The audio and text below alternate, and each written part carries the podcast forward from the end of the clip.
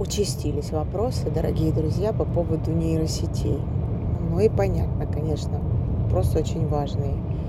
Зачем обращаться к живым специалистам, когда в три клика нейросеть выдаст вам всю информацию. Но надо понимать природу нейросетей или э, даже искусственного интеллекта с точки зрения того, как он устроен. Э, нейросеть, знаменитые чаты, э, которые очень быстро сочиняют даже э, значит, целые работы дипломные, или я уже слышала про диссертации, написанные с их помощью. Но это очень быстрый поисковик. Он сканирует, проверяет очень быстро, компилирует из данных, которые наработало человечество до сих пор. Просто он делает это очень быстро.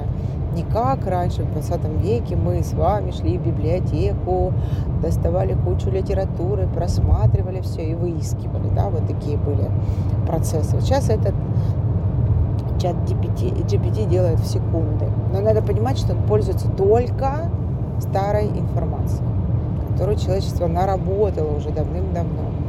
А, и надо сказать, что в первую очередь эта информация может быть, то есть так как он имеет доступ ко всей информации, к любой, то эта информация не всегда адекватна, если честно. Э, потому что она по заданным критериям кем-то, а вы не знаете, кто задает эти критерии. Даже если вы посмотрите прообраз такового э, целый портал под названием Википедия, то или Википедия, не знаю, как правильно, то вы увидите, что там, там очень много сносок на тему того, что там непроверенная информация, непонятно, кто это писал. Так вот, э, эти нейросистемы э, искусственного интеллекта, они как раз занимаются тем, что они оттуда все это лепят, шерстят и лепят то, что уже было. Человеческий интеллект создает новое. Творчество – это когда вы действительно создаете а, что-то, чего не было до вас на основе полученных знаний.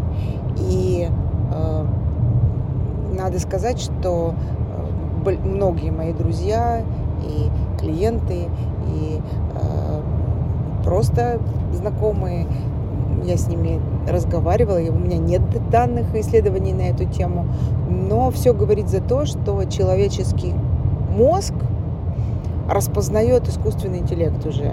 Хотя продается в кавычках эта тема как «Ой, все, не отличить». Отличить интуитивно понимают люди в телеграм-каналах, в фейсбуке, в э, значит, инстаграме и других Э, ВКонтакте и в других э, сетях, в Вичате в, Китае, что это написала машина.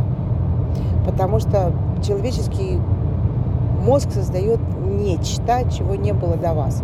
Но для того, чтобы это нечто уметь создавать, нам нужно, так сказать, подгрузить себя на тему того, чтобы созидать. А на это тратится очень много энергии на создание нового, небывалого, образного, особенно если задать туда внутрь этой задачи э, вектор под названием, чтобы еще всем было понятно и востребовано, то это потребует колоссальных усилий от всего организма. 25% энергии мозг начинает поглощать в этот момент. Конечно, мы хотим экономить, но также этот же человеческий мозг, который знает, что такое потратить 25% на то, чтобы создать то, чего еще до тебя не было, он же и распознает, что это вот делала машина. И человеческого присутствия там не было. Я думаю, что мы в начале очень сильных процессов на эту тему. И очень интересно посмотреть, что будет дальше.